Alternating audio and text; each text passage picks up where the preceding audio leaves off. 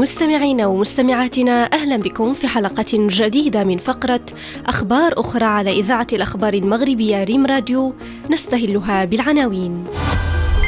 ناسا تؤجل إطلاق مهمة كرو 6 لمحطة الفضاء الدولية. أسراب طيور تغزو المكسيك وتفسيرات متنوعة للظاهرة. وإيلون ماسك يتهم الإعلام بالعنصرية. إلى التفاصيل.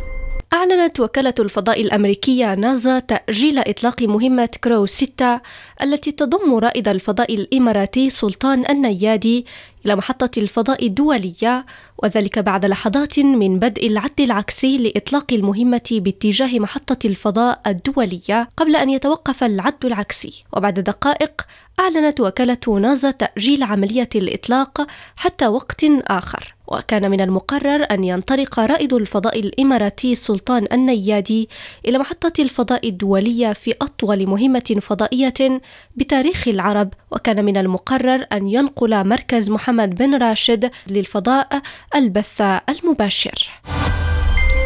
تداول رواد مواقع التواصل في المكسيك فيديو يرصد تجمعات لآلاف الطيور في الشوارع مرجعين الظاهرة الغريبة لأسباب متنوعة. وقال عدد من رواد مواقع التواصل إن الفيديو يعتبر مؤشرا على كارثة قادمة كزلزال مثلا لأن الحيوانات ومنها الطيور تتصرف قبل وقوع مثل تلك الكوارث بطريقة غريبة. وأرجع آخرون الظاهرة الغريبة إلى هرب الطيور من منطقة حدث فيها خلل بيئي كبير أو كارثة مناخية. وفريق آخر اعتبر هذا التجمع الكبير للطيور مؤشرا على احتمال هبوب عاصفة أو إعصار نظرا لمشاهدة كثيرين تدفقا كبيرا للطيور إلى المكسيك مؤخرا.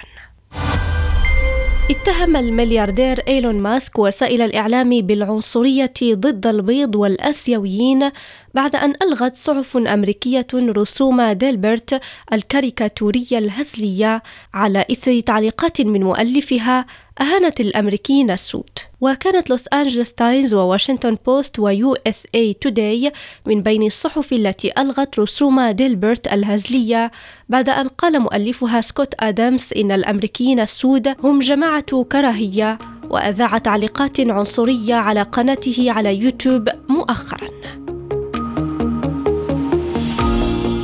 إلى هنا نصل إلى نهاية عدد اليوم. شكرا على حسن المتابعة ونلتقي بكم غدا مع أخبار أخرى.